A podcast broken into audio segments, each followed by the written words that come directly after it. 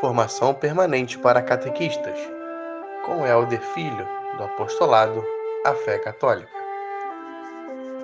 mundo a igreja foi prefigurada. Eu falei para vocês. Já no Antigo Testamento já existia a prefiguração da igreja, a forma como os povos viviam. Eles tinham uma moral, mesmo que seja uma moral olho por olho, dente por dente, mas existia uma lei, a tábua, a, lei de Italião lá, a tábua de Moisés, né? uma forma de organização. Então a igreja ela já foi prefigurada. Se você, inclusive a gente fala muito isso, né, quando a gente vai falar sobre Sagrada Escritura, quando você pega o Antigo Testamento e pega o Novo, você pega uma passagem do Novo, aí você fala, hum, eu não estou entendendo. Aí você lê do Antigo, você entende, porque um ilumina o outro. Um, o Antigo Testamento ilumina o Novo e o Novo ilumina o Antigo. Quando você lê lá o batismo de Jesus, batismo de Jesus na água do Jordão. Jesus foi batizado, foi mergulhado. Jesus mergulha, ele, ele levanta.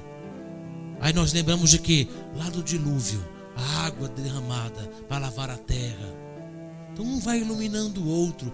Então a igreja, ela sempre ela já foi começando, ela foi sendo prefigurada. É igual é igual Jesus.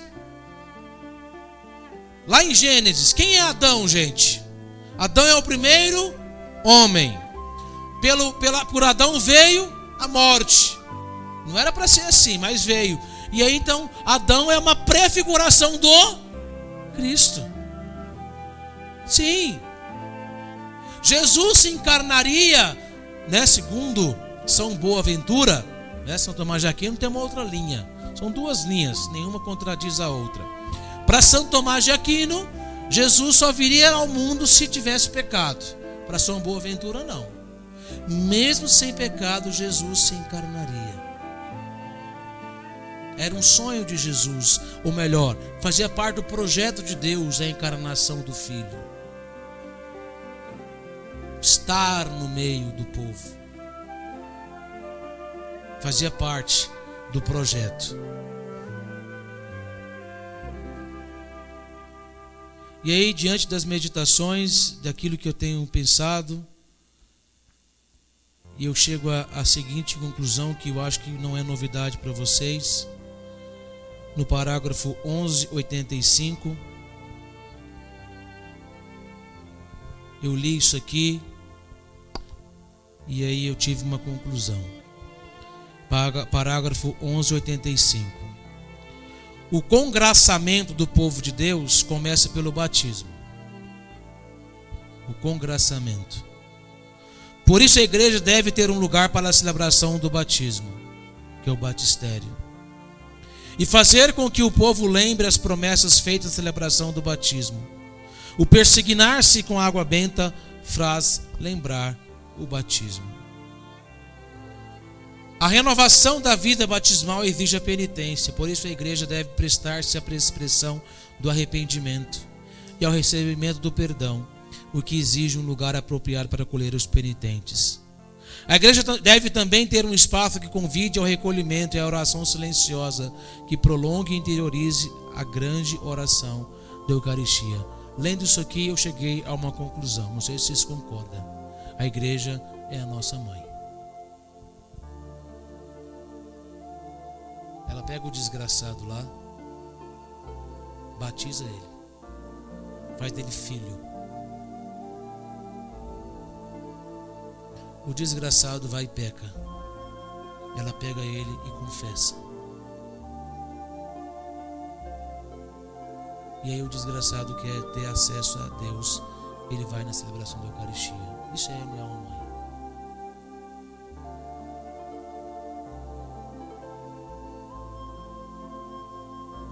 Vocês assustaram quando eu falei desgraçado, né? Sabe o que é desgraçado? Uma pessoa sem A. Quem não é batizado é desgraçado, não tem graça. Quem está em pecado mortal é um desgraçado, está sem a graça. Então não se assustem.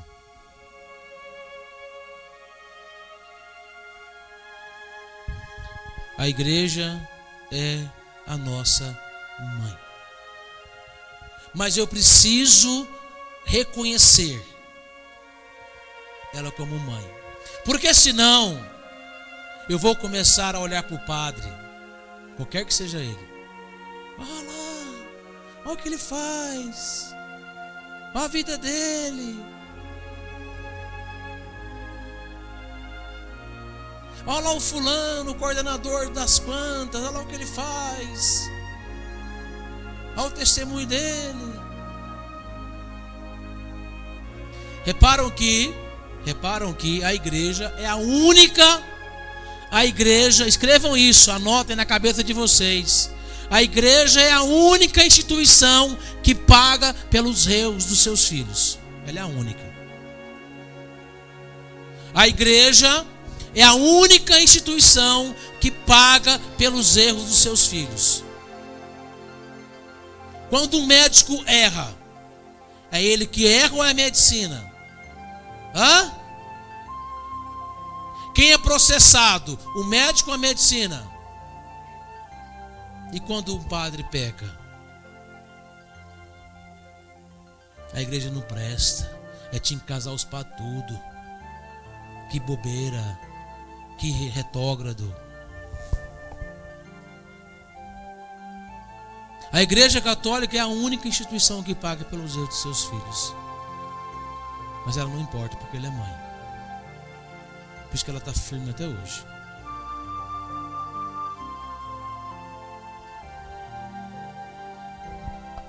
Quando um engenheiro constrói um prédio, ele cai. Mesma coisa.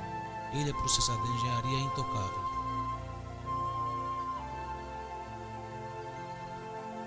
Agora, quando um padre faz alguma coisa, quando um fiel faz, a igreja não presta. A igreja é presídio, a igreja me prende, a igreja é não sei o quê. E eu, graças a Deus, eu digo graças a Deus porque é graça de Deus mesmo, né? Eu tenho 22 anos de caminhada, entre idas e vindas. Já tive N chances de ser esse prisioneiro da igreja, de ser esse fanático, de ficar preso a homens as situações, mas a gente precisa olhar para aquele que fundou a igreja, a igreja é santa. Nunca vou esquecer quando transferiram um padre da paróquia para cá. Como aquilo mexeu comigo. Como eu, eu esbravejei, pequei. E aí eu tive a graça de ir no bispo confessar. De encontrei com ele numa missa falei, eu queria falar com o senhor. E aí eu confessei. E eu dizia para ele, eu sou tudo que o senhor fez. Muito obrigado, porque hoje eu tenho outra visão de igreja. E foi mesmo. Outra visão. Aí ele falou: Nossa, é bom ouvir, porque foi o primeiro fruto que eu já vi até hoje. Alguém teve coragem de me procurar. Nós precisamos obedecer à igreja em tudo. Em tudo. A igreja não erra. Tá? Certo? Mas o Papa falou lá no avião que a mulher pode, a mulher, segundo a união, pode comungar. Não pode não. Ele falou no avião, não tem nada a ver com igreja. Não confundam as coisas. Tá? Uma conversa num avião, uma conversa num restaurante, isso não é infalibilidade. Isso não é ministério petrino, não. Isso é uma conversa. Ele não está ensinando ninguém. Tá? Então, muito cuidado com o que vocês ouvem por aí, colocando coisas na cabeça do, do Papa. No Colégio dos Doze, parágrafo 552. No Colégio dos Doze, Simão Pedro ocupa o primeiro lugar. Jesus confiou-lhe uma missão única. Graças a uma revelação vinda do Pai, Pedro havia confessado: Tu és o Cristo, filho do Deus vivo. Nosso Senhor lhe declara na ocasião: Tu és Pedro, sobre essa pedra edificarei minha igreja e as portas do inferno prevalecerão contra ela. Cristo, pedra viva. garante à sua igreja construída sobre Pedro a vitória sobre as potências de morte. Pedro, em razão da fé por ela confessada, permanecerá como a rocha inabalável da igreja. Terá por missão defender esta fé de todo desfalecimento e confirmar nela seus irmãos.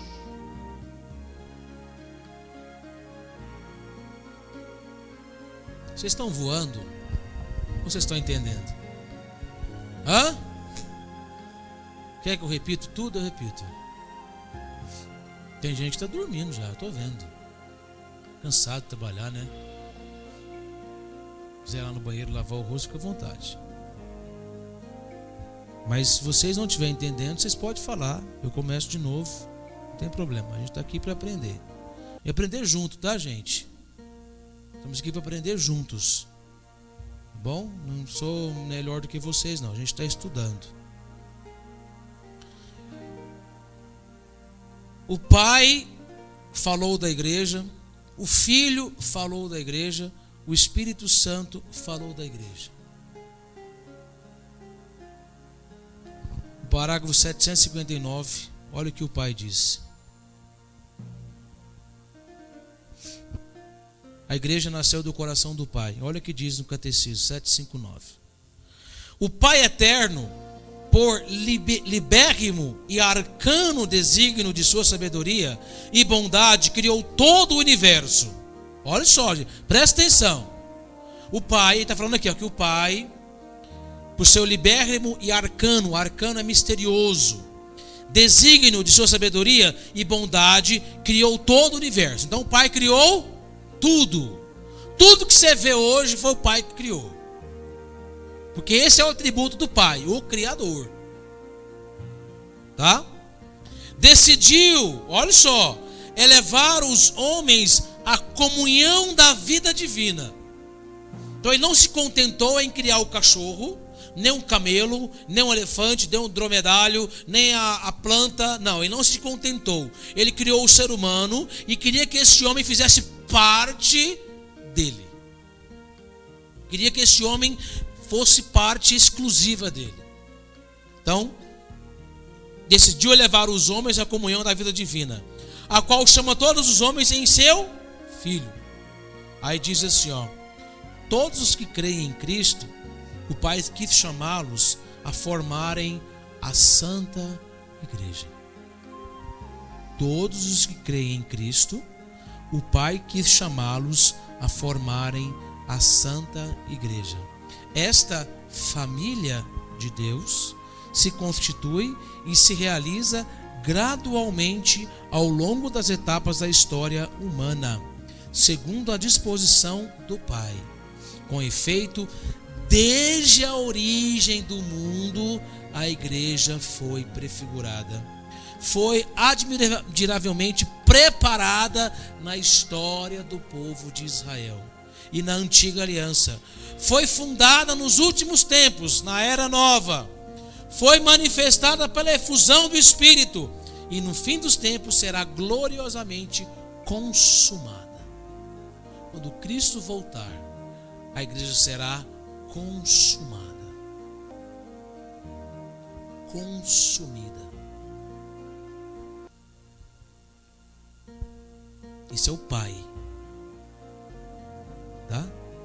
Pai quis que todos nós, em seu Filho, formássemos a Santa Igreja. A Santa Igreja. E o Filho? Olha só o Filho. Cabe ao filho realizar na plenitude dos tempos o plano de salvação de seu pai. Então, qual é a missão do filho? Hã? Salvar. Então, presta, olha, gente, vocês não estão entendendo, não? Eu estou falando grego, tenho certeza. Presta atenção. O pai criou todas as coisas, sim ou não? E aqui também é o homem e a mulher, certo? Beleza. O homem pecou. O melhor, vamos voltar. Deus criou todas as coisas, criou o homem e a mulher, colocou no coração do homem a graça, que a gente dá o nome de germe divino. Né? O homem agora tem a graça santificante, o homem agora é participação divina, ele é quase um Deus, como São João da Cruz fala. Deus nos criou para ser deuses por coparticipação. O homem peca. Mas o pai tinha um plano. Qual era o plano? Que todos formassem seu filho uma santa igreja. Então, o filho sabendo que o homem tinha pecado, cabe ao filho realizar na plenitude dos tempos o plano de salvação de seu pai. Este é o motivo de sua missão. O Senhor Jesus iniciou na sua igreja pregando a boa nova. Isto é, o advento do reino de Deus prometido nas Escrituras havia séculos. Para cumprir a vontade do Pai, Cristo inaugurou o reino dos céus aonde? Isso mesmo,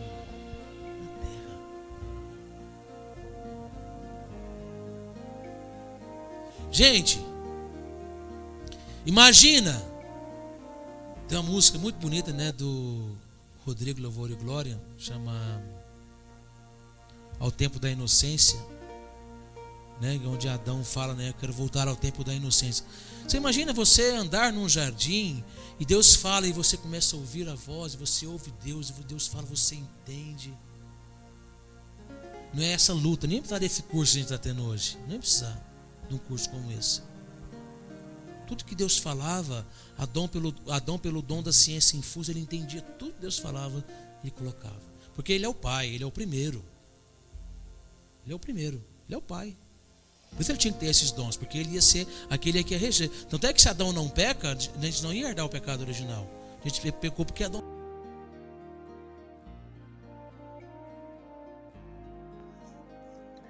A formação permanente para catequistas acontece toda sexta-feira na paróquia de Santa Terezinha, na cidade de Aparecida de Goiânia, em Goiás.